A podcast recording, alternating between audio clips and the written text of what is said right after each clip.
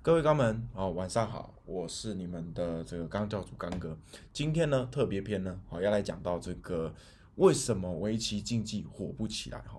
那特别讲一下哈，如果你是这个正义魔人哈，或是觉得说围棋它是一个很高尚的啊这个竞技啊，就是跟其他竞技不一样的话呢，我希望你可以左转离开啊，现在。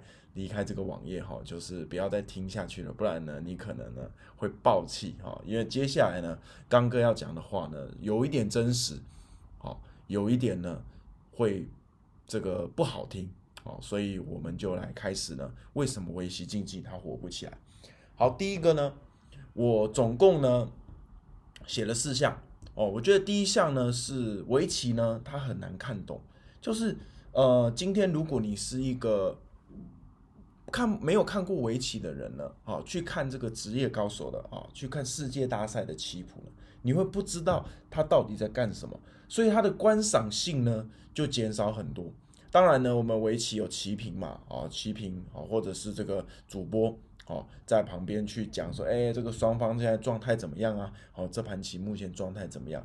可是呢，呃，这个其实外面人还是看不出来现在到底是怎么情况。所以其实围棋呢，很吃这个棋品的一个讲解，因为棋品讲的好呢，大家比较能够带入，哦，但是棋品讲的不好呢，就会完全看不懂。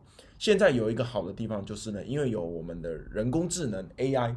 好，AlphaGo 的出现呢，非常多的人工智能可以供我们使用，那就出现了这一个胜率的分析。那这个胜率分析呢，我觉得是不错，让这些外来或者是说对围棋没有那么懂的人，哎，大概知道说，哎，目前是谁优势，因为它有一个科学根据嘛。好，所以第一点呢，是我觉得为什么围棋很难火的原因，就是因为它的难易度是非常高的。好，就是你今天要变成高手啊，你可以说是你这个要花的时间，哦，非常非常的多。好，那第二点呢是围棋的随机性不够。怎么讲呢？呃，我有玩过这个炉石战记，啊，也在过年的时候打麻将，哦，打牌。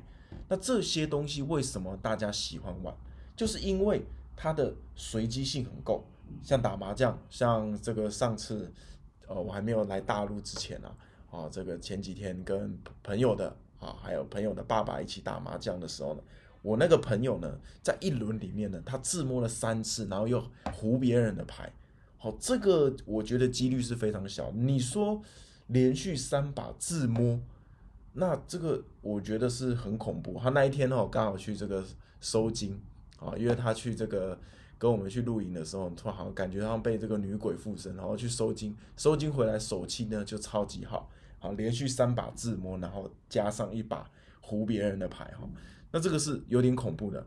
总之，我们都不是麻将高手，可是我们却能够做到，有机会做到麻将大师他们所做不到的事情，这个就是所谓的随机性。炉石战记也是一样。对不对？你有可能一因为一张抽牌，啊，就逆转了。游戏王对不对？大家也有看过游戏王，像现在大家很喜欢玩的那个神奇宝贝卡，其实都有所谓的随机性。游戏之所以好玩，就是它因为有随机的这个存在。你可能打这个宝物，哎，别人打了十天，可能都没有一个这个传说宝物，可是你打了一天就有传说宝物。虽然你只是这个这个可能刚玩这个。游戏一个月，别人已经玩一年，但是你有可能突然因为这个宝物比他们强，这就是所谓的随机性。但围棋随机性实在太低。刚哥跟今今天跟一个入门组下，这个入门组是不可能有机会是打败我的，所以这个就是为什么围棋火不起来的第二条。第三条呢，是我觉得有一点黑暗层面哈，就是围棋的赌博性实在是太少了。赌博这种东西哈，大家觉得是很不好的。确实呢，我也劝大家呢不要赌博。但是大家可以去发现，为什么 NBA、为什么 MLB、为什么足球比赛，大家会看世界杯的时候呢会去买运彩？那买运彩是我真的看得懂这个球赛呢？不是，我只是想要去参与这个东西。像之前呢，这个韩国的围棋皇帝啊曹勋炫呢，他其实就有提倡说，哎，围棋应该有围棋彩券。应该要让普通人呢，可以去透过赌博这件事情去了解围棋。当然我不知道这个是好坏，但是我个人是觉得我是蛮赞成曹勋炫的。好，我是蛮赞成曹勋炫他这样子的一个做法。可惜确实哦，再来要讲第四个原因，为什么围棋它没办法牵扯到赌博？因为我们的很多的人呢，都认为围棋它是一个很高尚的。我们让小朋友来学围棋，都跟他们讲说：，哎，学围棋会增加你的品格，学围棋呢会让你有礼貌，学围棋呢会改变你的这个逻辑思维，会让你变得更好的人。但实际上这些话真的是对的吗？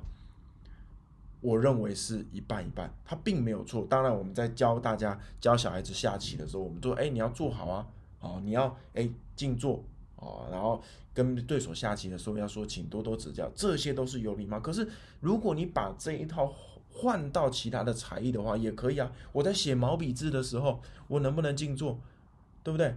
我在写毛笔字的时候，我可不可以跟自己说，哎，我要开始动笔了？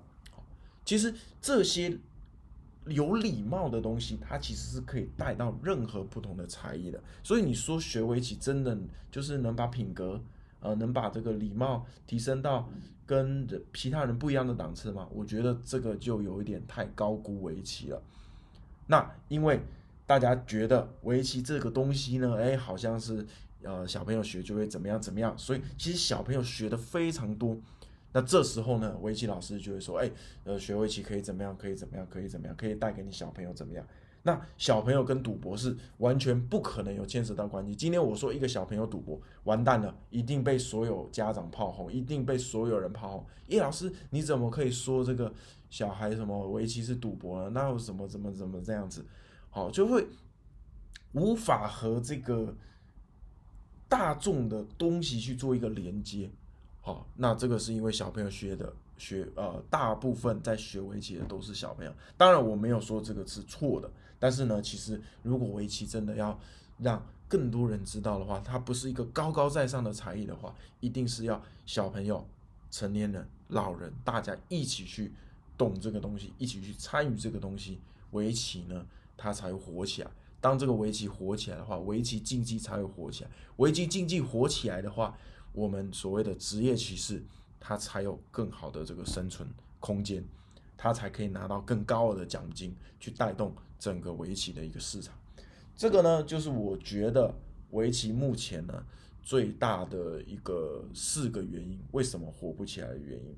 当然还有更多的啊这个原因牵扯在里面，但是呢，我希望哈呃。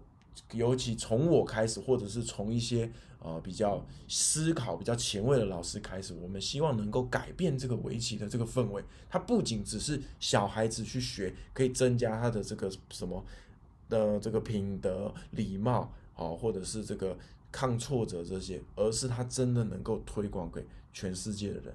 这个是我由衷希望围棋他能够做到的事情。好，那所以呢，今天呢讲的这个呢。怎么感觉好像有点沉重？但是呢，我希望大家一起去呢反思，为什么围棋火不起来？是我们到底这些围棋人做错了什么吗？那我们能不能够在未来呢，一起把这件事情做对，一起把围棋推广出去？好，我是你们的刚教主刚哥，希望呢今天这个特别篇你们会喜欢。我们明天见，拜拜。